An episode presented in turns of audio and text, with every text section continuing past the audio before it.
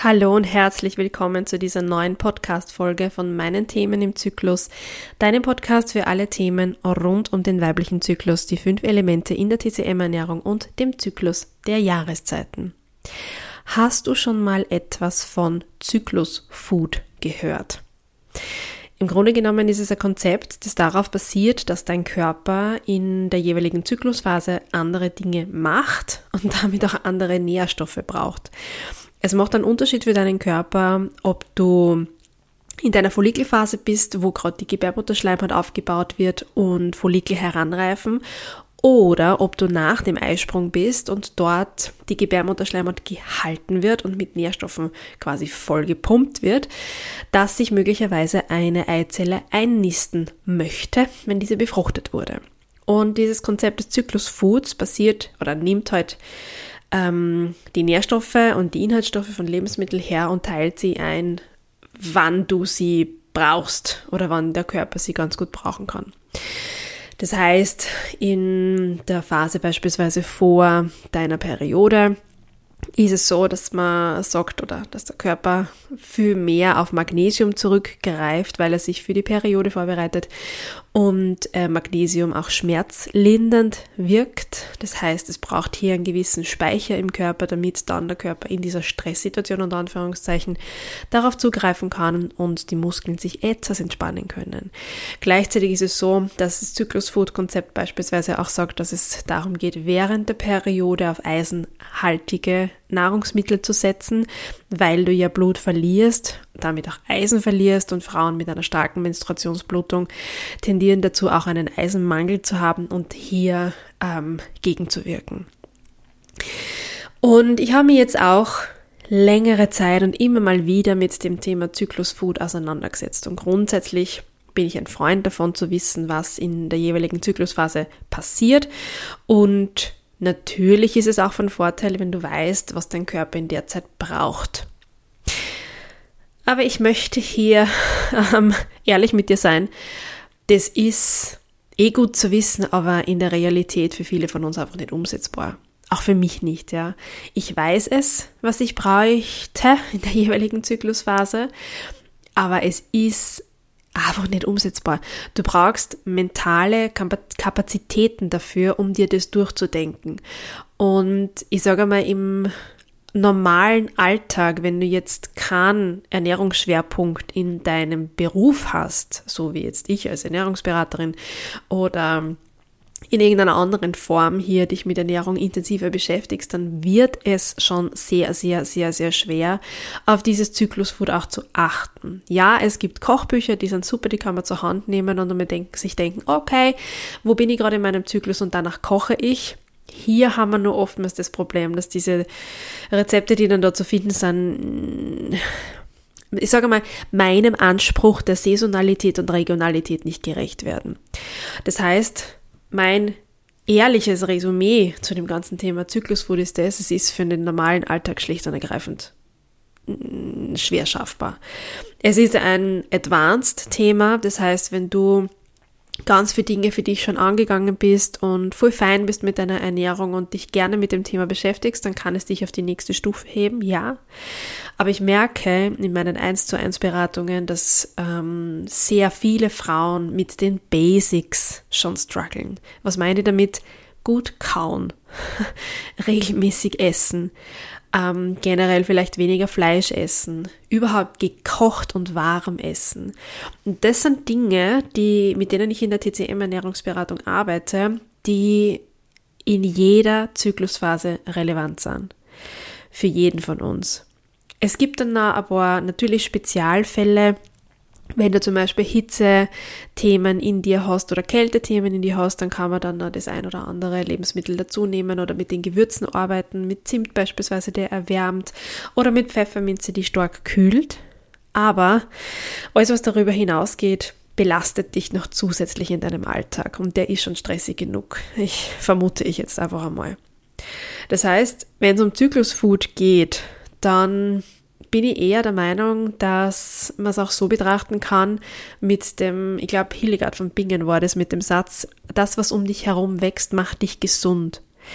Das, was wir saisonal zur Verfügung haben und in unseren Breitengraden auch reif wird und wachsen darf, sind die Dinge, die dein Organismus zum, zu dem Zeitpunkt schlicht und ergreifend gut gebrauchen kann. Das beste Beispiel finde ich immer ist Spargel.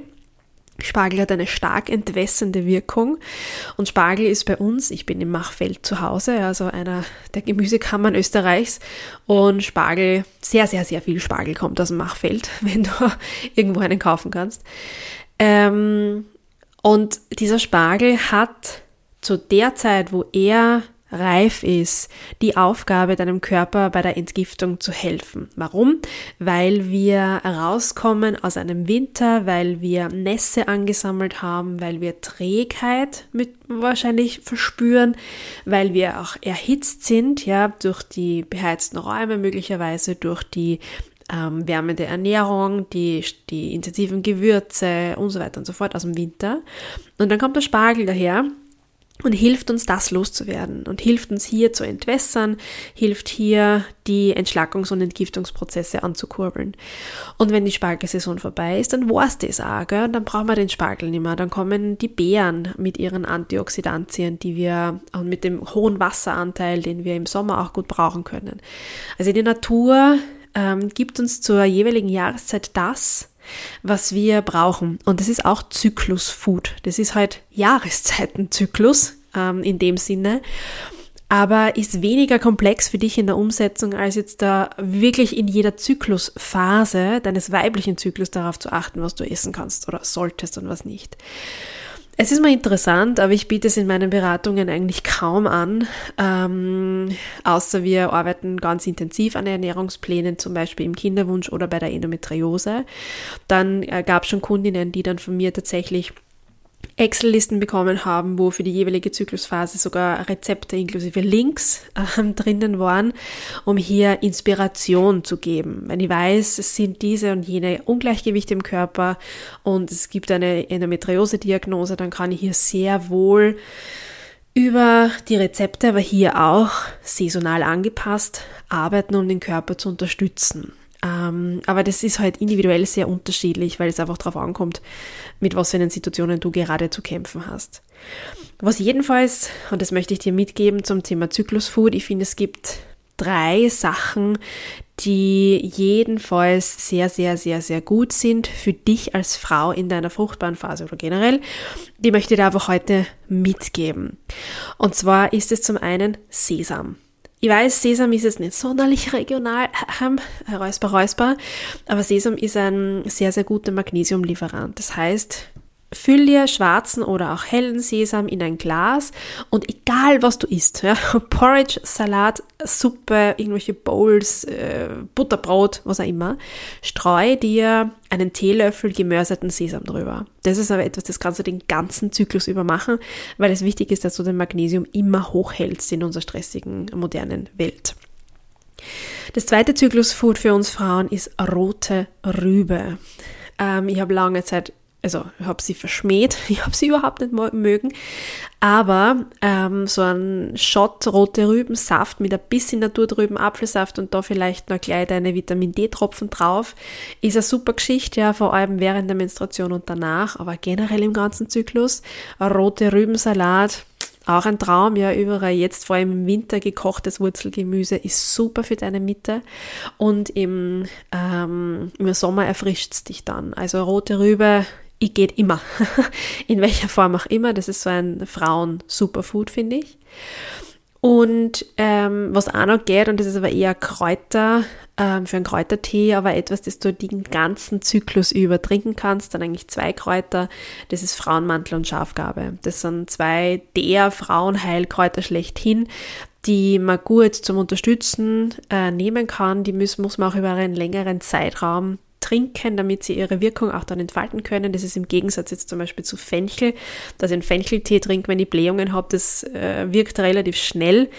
Bei so ich sage einmal, Tees, die hormonell wirksam sein sollen oder das Hormonsystem stabilisieren sollen, dann braucht es einfach eine gewisse Zeit, ähm, dass sie die Wirkstoffe im Körper auch, auch, breit machen und ein gewisses Depot aufbauen können. Und da ist Frauenmantel und Schafgabe ein heißer Tipp dafür.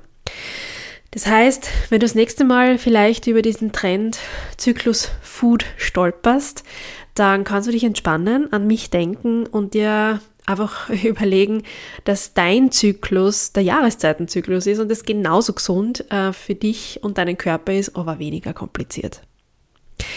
Und wenn du hier an unterschiedlichsten Stellen vielleicht tiefer einsteigen magst zum Thema Zyklus, ja, was sind eigentlich meine Zyklusphasen und was für eine Themen poppen da auf, dann ist vielleicht der Zyklus Mentoring was für dich. Also da im 1 zu 1 daran zu arbeiten, ähm, wenn es um deine Ungleichgewichte geht, also wenn du das Gefühl hast, ich möchte meinen Blähbauch endlich loswerden oder diese lästige Verstopfung, die erschwert mir das Leben oder irgendwie ist mir ständig schlecht, dann ist vielleicht eine TCM-Ernährungsberatung etwas für dich, weil gerade wenn es um das Verdauung geht, kann man mit Ernährung sehr viel tun. Oder du meldest dich noch äh, zur Warteliste an für das TCM Wohnzimmer, mein Membership-Programm ab Jänner 2024, ähm, wo du auch ganz, ganz, ganz viele Sachen bekommst, Zugang bekommst ähm, zu diversen Dingen. Da verrate ich noch nicht so viel. Alle Details bekommen die zuerst, die auf der Warteliste stehen, plus einen kleinen Bonus am Anfang des Jahres als Geschenk dafür, dass du dich eingetragen hast. Ja, und für alles weitere schau einfach auf der Website vorbei oder schreib mir voll gerne auf Insta oder ähm, eine E-Mail. Wenn dir diese Podcast-Folge gefallen hat, dann freue ich mich auch über eine Sternebewertung oder wenn du ihn weiterleitest an deine beste Freundin. Ja, und ansonsten wünsche ich dir bis zur nächsten Podcast-Folge wie immer alles Liebe